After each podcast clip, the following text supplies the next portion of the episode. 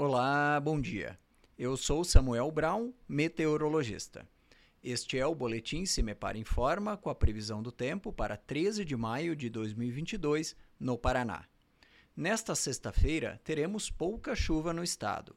Presença de nuvens baixas, nevoeiros nos Campos Gerais, região de Curitiba e no litoral paranaense, com temperaturas amenas mesmo à tarde. Pode garoar na região da Serra do Mar. No interior, o céu fica com pouca nebulosidade, predomínio de sol e com temperaturas mais elevadas perto do Mato Grosso do Sul.